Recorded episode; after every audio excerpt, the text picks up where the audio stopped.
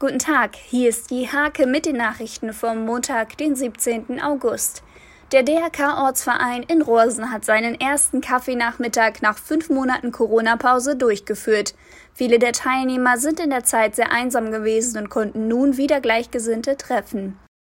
Aus Jitongsteinen formen derzeit Frauen des Kirchenkreis Stolzenau-Lockum ein rund drei Meter hohes Mahnmal. Die Skulptur soll für die Freiheit stehen und wird zum Schluss aus mehreren Teilen zusammengesetzt. Am Samstagnachmittag hat es in einem Kinderheim in Asendorf gebrannt. Das Feuer war in einem Wohnraum ausgebrochen. Die Brandursache ist bislang unklar. Der Sachschaden beträgt rund 50.000 Euro. Volker Lehrfeld vom RZV Fechsa gewann auf Quado den großen Preis der Nienburger Reitsporttage. Im S2-Sterne-Springen setzte sich das Duo aus dem Haveland im Stechen knapp durch. Auch am letzten Veranstaltungstag für die Springprüfung der 17. Nienburger Reitsporttage waren die heimischen Sportler erfolgreich.